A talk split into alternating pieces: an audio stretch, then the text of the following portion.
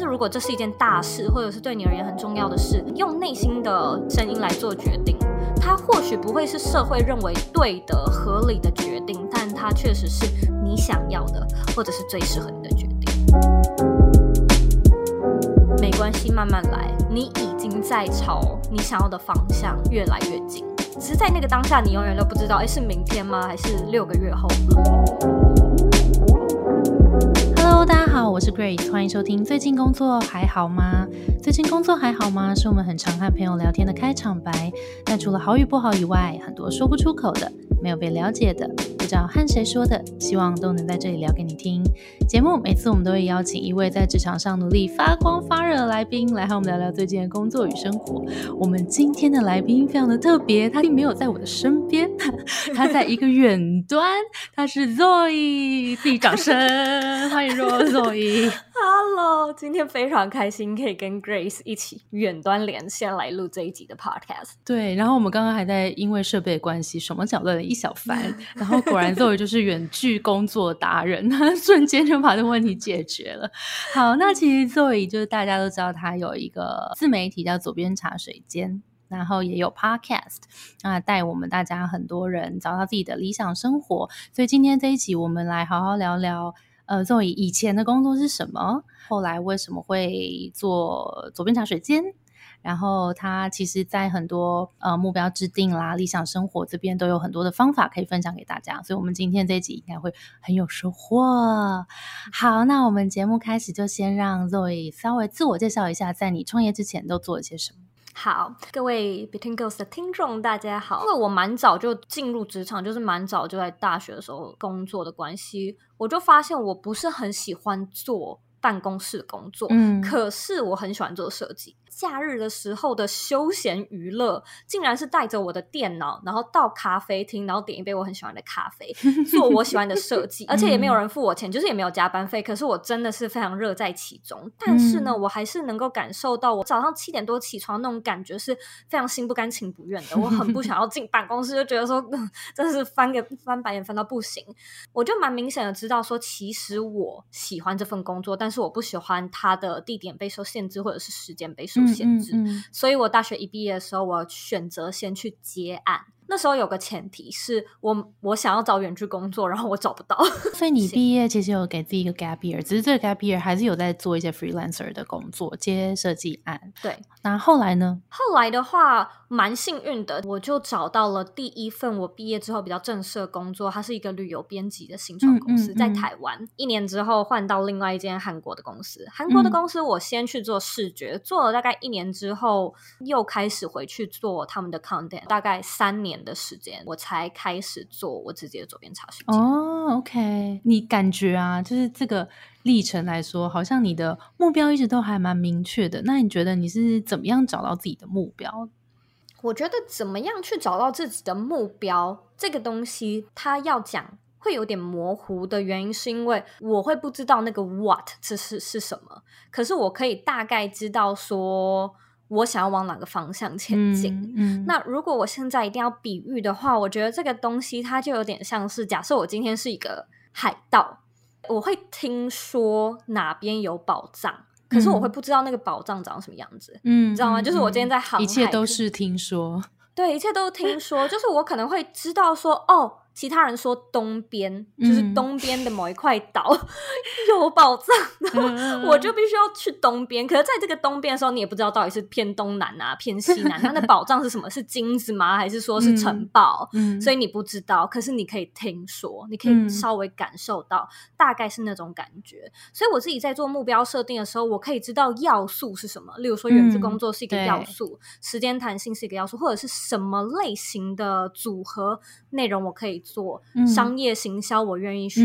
那视觉一直都是我的基础强项嘛，嗯嗯，所以你你会大概知道，那这就会是我在做目标制定的一个准则。因为我觉得有的时候很可惜的是，如果我们把目标定的太死，它或许有办法让我们更快速的抵达那个点，但这有点像是定制 KPI。就如果说你给自己定的 KPI 是我这个月的业绩要冲三万，如果你冲到三万的话，通常就会停下来了。因为你已经达标了，嗯，可是如果说你没有给自己定的话，你可能可以做到超过三万这样的一个极限，只是。很多时候，我们就是会把自己限制在这个框框里面。我觉得海盗的比喻好可爱哦。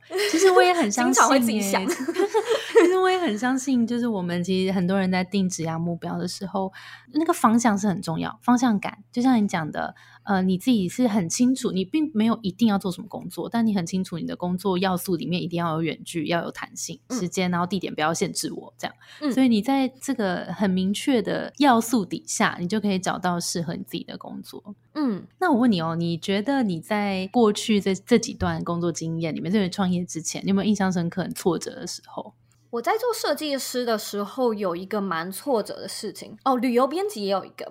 我那我先讲设计，好，都说都说。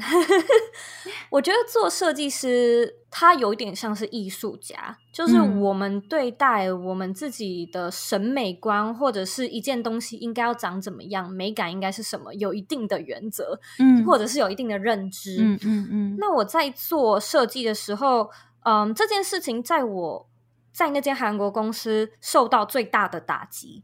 就是我会做很多我认为很漂亮，或者是这个网页应该要怎么样设计，界面应该要怎么样设计的事情，但是表现都不太好。因为我们的那个新创公司，它主要也是对就是 to C 的市场大众的内容，所以我们很明显就可以看到，哦，这篇内容表现的好，这篇内容表现的不好，很直接。对，然后我觉得我设计的很漂亮的都表现不好 我就一直觉得怎么会发生这种事情？溃信心。那时候就是。我觉得在我的美感定义里面，很丑的东西竟然都表现的很好，我就觉得到底是怎么回事？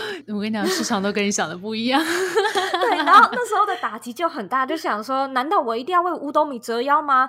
就是字可以一定要放的这么大吗？这个颜色一定要这么饱和吗？就是难道一定要这样？它就是会效果很好啊！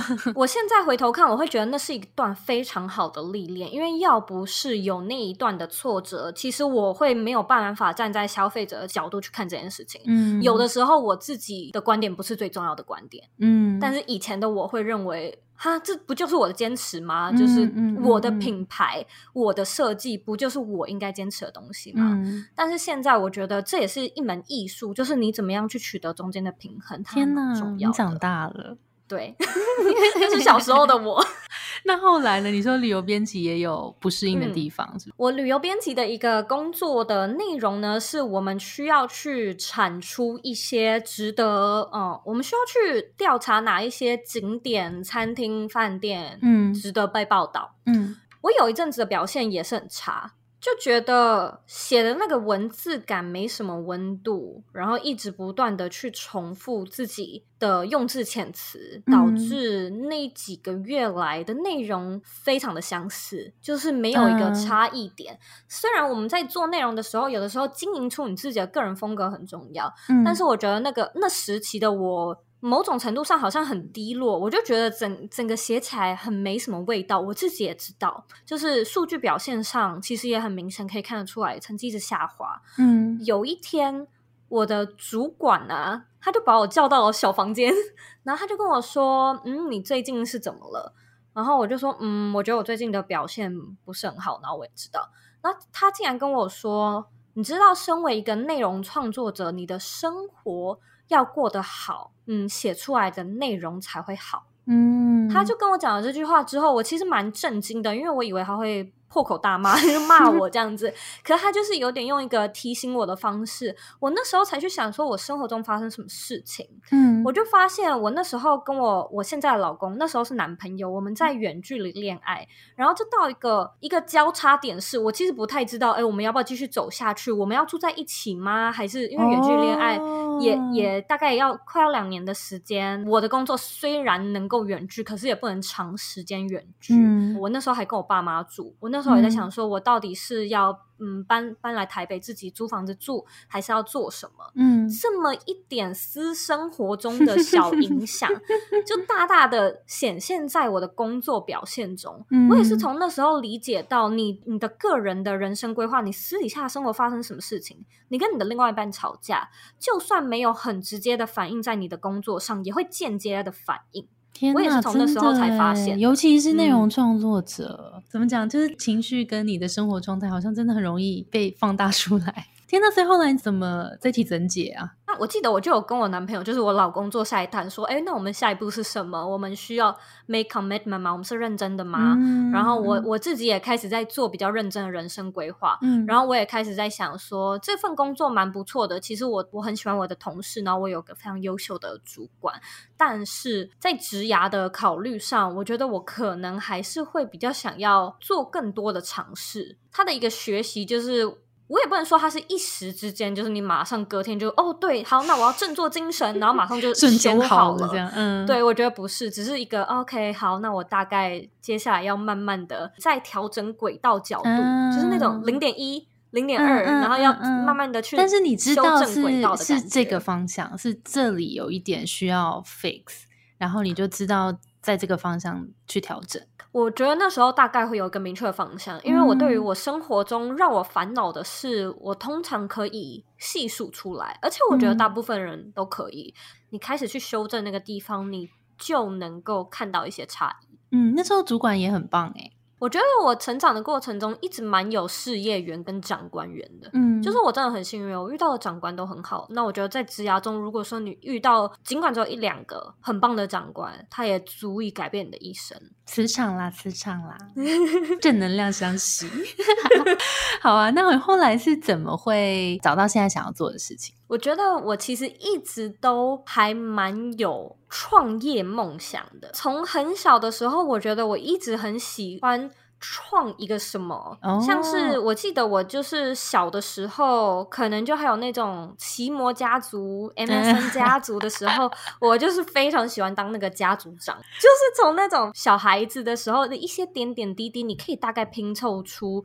我是一个还蛮有生意头脑，或者会有一天想要做生意的人。嗯，这件事情我大约从高中毕业，我就稍微有感觉到我的梦想可能会往这个方向前进。嗯，那到了大学毕业之后，我对它的规模有稍微变大一点，是直到我搬到美国，大约是在二零一七年，我就看到。美国这边的 podcast 很流行，嗯，自媒体圈也非常的流行。那每一个人都称自己为 entrepreneur，我就想说，这这是怎么一回事？很容易当是不是？对，就是这是什么？满街都是这样。对，所以我就开始在研究，突然脑中有一个想法是。这个东西我很感兴趣，我想要 diving 进去了解更多，所以我其实当别人的学生，当别人听众，当了好一阵子，然后我才开始觉得说，哎，那我想要试试看，我可不可以也成为像这样子的人？哦，OK OK，然后你就就开始做了，对。那你这样 自己创左边茶水间多久？今年要三年嘞，恭喜，谢谢。那最近工作还好吗？最近工作呀，最近我。要出第二本书了，恭喜！天哪，你真的很夸张哎！因为去年年底才出到第一本书，然后就想说，哎，怎么又第二本书了？你是高产能作家吗？对，我觉得这是一个我。在我开始做左边茶水间大概快要一年的时间，我脑中出现一个想法，是我有没有办法成为作家？哎，就是，但是其实我觉得你很强。我等下我们等下来聊这件事，就是你想咪什么来什么？哎，就说哦，以后可能可以创业，然后就创业了。然后说心理法则，我想要这个远距工作，哦，就远距工作。我们等下来聊，你这这件事情到底怎么发生？好吧，你好好给大家一点建议。好，我们来聊聊你的书。你的第一本跟第二本有什么不一样？我第一本书叫做《工作必须有钱、有爱、有意义》。嗯，那它是一本我觉得比较多是我个人故事的著作，然后比较多设计思考的内容在里面。第一本书它就有点像是我怎么试，我怎么去 try and error 的过程。那第二本书的书名。叫做启动远距工作，设计你的理想生活。嗯，这一本书讲更多远距工作，不是像第一本书这样子讲一些设计思考的东西。所以第二本书包含更多是我找到远距工作的方式、技巧，还有。干货有比较多的工具，包含我可能有收集一些远距工作找职缺的资源啊，或者是有一些呃可能面试的技巧啊，像这样子的工具比较多是在第二本书。OK，所以其实如果大家对于现在现阶段可能目标还没有那么明确，然后想要找到有意义的工作的话，可能适合第一本书，然后可以用设计思考去思考自己的职涯生涯这样。那如果你是目标已经蛮明确，就想要跟 Zoe 一样这样环游。游世界，然后远距工作的话，就很适合买第二本书，是这样吗？没错，哦，好诶，那我们就来聊刚刚那个我很想聊的话题吧。到底要怎么样可以想觅什么来什么？可能还是会跟目标设定有关吧。我先拿我找远距工作这个例子来做举例好了。我其实除了找到像我刚说到的旅游编辑的工作之外，我试了很多种方式。嗯，这个东西有一个专有名词，它在设计思考里面叫做市场调查。嗯，市场调查其实就是你要怎么样把你有的 resource resourceful 的运用。因为我觉得其实现现代人不缺资源，可是要去哪里找资源？谁是对的人问资源？找到那个人要问什么？它是一门学问。而且现在人就是资源太多，你根本不知道怎么选。对，怎么挑也是一门学问。嗯，然后怎么使用这些资源最有效的、有效的吸收，我觉得就各方各面都是一门学问。真的，设计思考里面有五步骤，我觉得这个第三步市场调查是最难的，而且，嗯嗯。老实说，有的时候可能是最花时间的。在我自己找远去工作的时候，我的理想中的状况是我可以跟我男朋友住在一起，然后无论是跟他一起住在美国，或者是我们在世界各地一起旅行，但是他不能远距工作，所以我那时候花比较多时间是 找我可以去美国工作。嗯嗯，所以在这样的前提之下，我会想我有几种选项。例如说，我可以直接去找有没有可以在美国工作的机会。如果是那种短期的话，有什么样的方式？有没有志工？有没有念书？或者是去进修？或者是去找其他的实习的方式？这种东西，我就会开始去想说，那我要怎么筹集资料？你有什么 options？对，然后我可能也会开始去想说，那履历怎么写？如果说我要找一个国外的工作，可是我又没有在国外念过书。那有没有人有相关的经验？这时候呢，我就会去我通讯录里面看我有认识谁。那有没有什么谁的学姐、谁的姐姐、谁的同事？这个人他有很多点可以去连，你就把你的通讯录拿出来。因为现在的人除了手机之外，你的脸书上面就也是一个超级无敌厉害的通讯录。对，这个东西要怎么样好好利用，或甚至是你不认识的人，嗯，想什么出现什么。它并不是一个哦，一定会 一定会发生的事情。可是你的确可以做很多的行动，做很多的准备，增加它的实现率。对，那你有没有什么时候是突然被自己的拖延症击溃的，或是要怎么克服拖延症？我觉得这个答案我说出来可能会就是人神共愤，可是我其实不太拖延呢。对，我不太拖延，那就问错人啦。我突然有想到，我以前呢。虽然没有拖延的问题，可是我可能会有交差了事的问题啊！我一定会在 deadline 前给你，但是他可能是我五分满意，就是我很不喜欢主管催，或者是觉得说，哎，你已经是 deadline，你怎么没有没有给我的的一个感觉？我可能会觉得说，啊，赶快做一做。然后给你，至少我没有迟交的的这样的一个情况，所以这也不是说完全是好的。我的确不太拖延，直到现在的话，我可能会有一些就是时间管理的小方法，去让我分配。我就以拿写书来举例好了，嗯，它可能会有大纲嘛，嗯，所以我会规定自己是一个月写第一章，第二个月写第二章，第三个月写第三章，我就会一个礼拜写一节，然后。听到这边，听众可能会觉得说啊，这样也太理想化了吧？就是如果说我有的时候，而且写书遇到没有灵感怎么办？遇到灵感很多怎么办？你还会因为写完到第四至二小节，所以你停下来不去写下一个小节吗？所以。其实我一定会做的另外一件事情是，我会预留一点空间给我自己。通常我写东西还蛮快的，不用一个礼拜。嗯，可是我可能会留一个礼拜的期限给自己。然后我可能在这个一一周内啊，我的感觉是，嗯，星期三好像差不多要写了，但是还是没有写。在那个当下，或许就是一种拖延的感觉。嗯，可是因为你你了解你自己的。做一件事情大概要花多少时间，所以你就不会定的那么死给自己，或者是你的量会定少一点。嗯嗯，那在这样的过程中，它就可以让你至少不会那么的有罪恶感，好像你又拖延了。因为我觉得那种啊又迟了又迟到了的感觉，对我而言是一个蛮大的影响。就是我心里面会会觉得有一个东西它一直悬浮在那边，会让我做其他事情的时候也觉得很很干扰。嗯嗯嗯嗯，OK。那你有没有可以让大家更快的，或是容易进入到一个往目标迈进的一个方法，就可以排除一些外在干扰啊，或者什么的？我嗯，就是我有一个小方法，嗯，这个方法呢是我会问我自己三个问题。第一个问题是这件事情一定要做吗？嗯。第二个问题是这件事情一定要今天或者是明天或者这礼拜这个月做吗？就是那个时辰，就是一定要这个月做吗？嗯。再来第三个问题是这件事情一定要我做吗？在这个过程中，你就会发现，其实当你真的仔细问你自己之后，有些事情其实真的不需要做，根本不重要。对，根本不是那么重要。而且我觉得在艺人公司里面，我们到了一个境界，你确实要训练自己把事情交派给其他人。或者是说，其他人真的会做的比你烂，其他人真的会做的比你丑，但是你如果不让他去做，那你有的呢，就是做更多事，嗯，就这样而已。而且一个人的时间真的是有限的。对，所以我觉得要怎么样去交付，或者是要怎么样去信任其他人。很多人其实就现实生活中，我真的有认识有一些人，他就是会直接说：“我就是没有办法信任其他人，我觉得自己做我还是比较安心。”但是他又会一直抱怨说：“那我事情真的很多，真的。”我就会觉得，那那这之间你就是要去做取舍，不然你就会累到死。OK，那你觉得你自己在工作中遇到最大的挑战是什么？现阶段，我先说现在孤单。因为自己工作吗？对，而且我觉得我可以称自己是一个还蛮内向的人。我已经蛮很会独处的人了。对我很喜欢独处，然后我也很愿意自己工作。我非常喜欢有自己的小空间，而且我在工作的时候不喜欢讲话跟被打扰。嗯。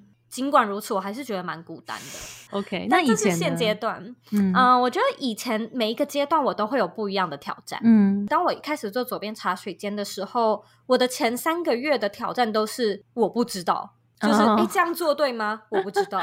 这样做适合吗？我不知道。对这个平台好吗？我的节目好听吗？有人会听吗？我不知道。就前三个月都是我不知道，所以那是那时候挑战，而且那些挑战是没有办法在当下立刻有答案的。嗯，所以你就只能就是哎，劝自己看开一点，或者是跟自己说，哎，这其实就是做好玩的，没关系，就就算没人听也蛮开心的。大概过完第一季之后，我记得。接下来的六到九个月，我觉得每三个月我可能都会有不一样的挑战。嗯，接下来可能就会是，哎，我想要组一个 community，我想要有自己的第一个 MVP，要是什么？我不知道我到底要卖什么，可是我想要开始获利了。嗯，但是这个点子是什么？有了这个点子之后，怎么样去？plan 接下来的细节，包含说，如果是线上课程的话，啊，到底要教什么？就是这个这种事情，我记得我也困惑过。那到了后期，可能就是会有那种，哎，我的时间不够用，或者是我记得我有一阵子也。挑战过找人，就是我不知道怎么 hire 人，嗯，然后是全新的事情。对，这就你以前也不会当主管，你也不用当领导，这个都是一边做一边学。到了后来，可能就会有一些新的事情，像是我要怎么成立公司，这个税 要怎么报。你以前也不会面对这种事情，那现在讲的还是会觉得很烦、很挑战，只是就是有种关关难过关关过的感觉。嗯，那你现在回想起你过去所有的职涯阶段，你会觉得最迷茫的时候是什么时候？呃，我在找远距工作的时候，就是我自己内心会觉得他的希望很渺茫。当然，我确实可以就是做一个全职的接案者，可是我又会觉得现在这么早就出来开始接案，好像也是有一点点把自己限制在自己的舒适圈。嗯，这不是我想要做的事情，但是我会不会因为要坚持远距工作，而有一点点去牺牲了我的专业能力的成长，或者是在职场上的人脉的建立？嗯，所以我觉得那时候的迷惘是，它有种遥遥无期的感觉。我觉得遥遥无期会是迷惘的一个很大的关键。我们在迷惘的过程中，很多时候都是因为你看不见那个终点，你摸不到，你也没有办法形容你大概会得到什么样的 outcome，那你就会觉得很迷惘。嗯，那你觉得你现在回去看那个阶段，你会想要跟那时候自己说什么？没关系，慢慢来，你已经在朝你想要的方向越来越近。因为我确实不久后就找到了嘛，只是在那个当下，你永远都不知道，哎，是明天吗？还是六个月后呢？那你觉得，如果是现在也在呃迷惘阶段的朋友们，你会有给他一些什么样的建议吗？我可能会建议他们说：“Small things listen to your brain, big things listen to your heart。小小的事情，如果说事情不会很严重的话，那你就用大脑思考，用大脑判断。但是如果这是一件大事，或者是对你而言很重要的事，你就听听自己内心的声音。它或许不会是社会认为对的、合理的决定，但它确实是你想要的，或者是最适合你的决定。好棒哦！我觉得很多人大家会卡住，是自己想做的事情，其实大家知道，然后放在心里，但可是可能就像你讲的，外在啊，爸爸妈妈啦、社会啦，觉得说，哎呀，你做这件事情，哎呀，不会赚钱啦，然后或者什么，就是有很多这种声音，所以会自己想做的事情没有办法去实践的时候，就会有这种感觉。所以，listen to your heart 真的很重要。好，那作为你工作这段时间以来，你觉得你？会怎么形容自己的优势？我的逻辑架构还蛮好的，蛮会抓重点。就是我知道一件事情或一个任务下来，就尽管我是员工的话，我也蛮知道说，哦，老板他想要的到底是什么。我觉得我还蛮会洞察像这样子的一个背后，或者是什么洋葱皮底下的一个核心。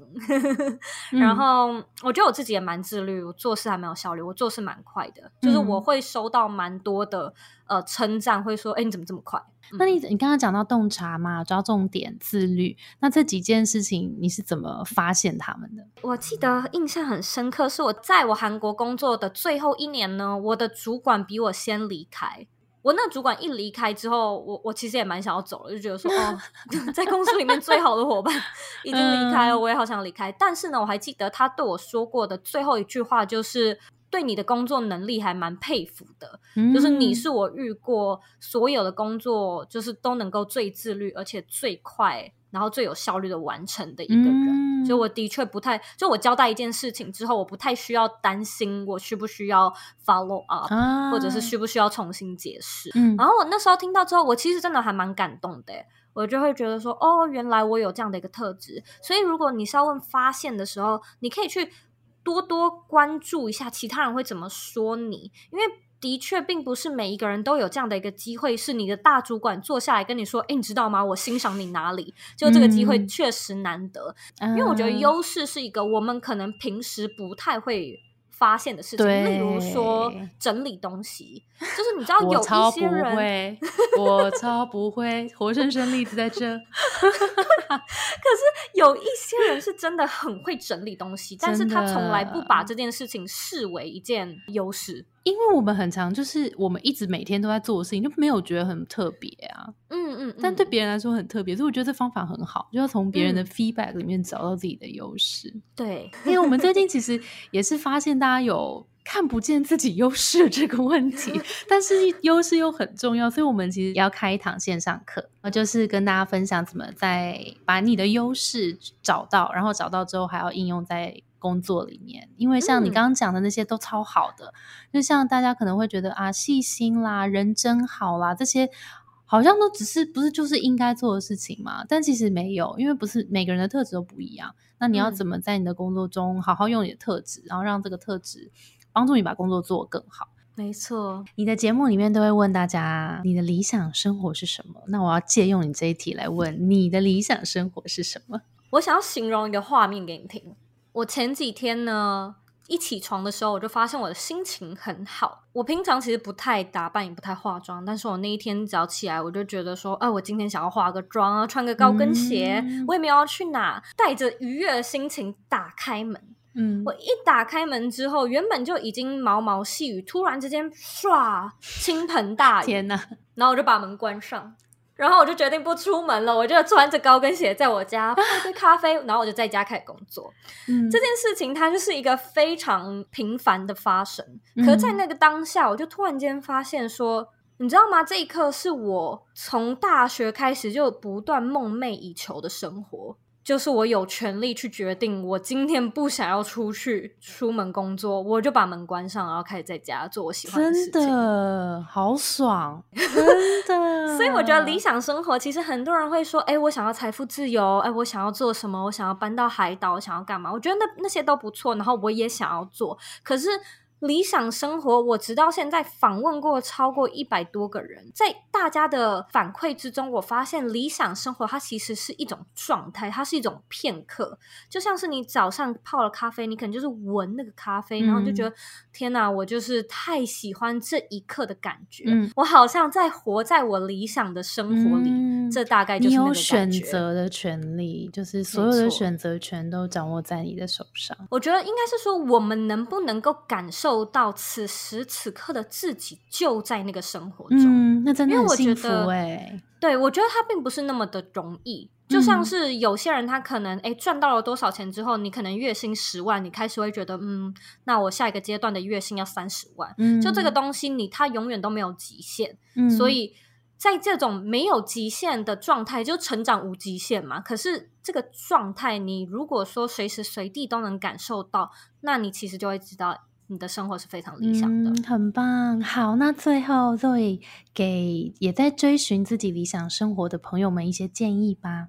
我其实是一个非常鼓励大家 follow your heart 的人。我觉得任何事情。其实每一个人都有自己的时区，那只要是你做的决定，我觉得那你就要相信这是对你而言最好的决定，然后就勇敢去做吧。谢谢 Zoe，那就祝福大家都可以找到自己的理想生活。今天非常感谢 Zoe 精彩的分享，谢谢。小小声的拍手。好，那我们今天的节目就到这啦。我们的节目是最近工作还好吗？希望可以陪你一起把每天过得更好。谢谢你的收听，我是 Between Ghost Grace。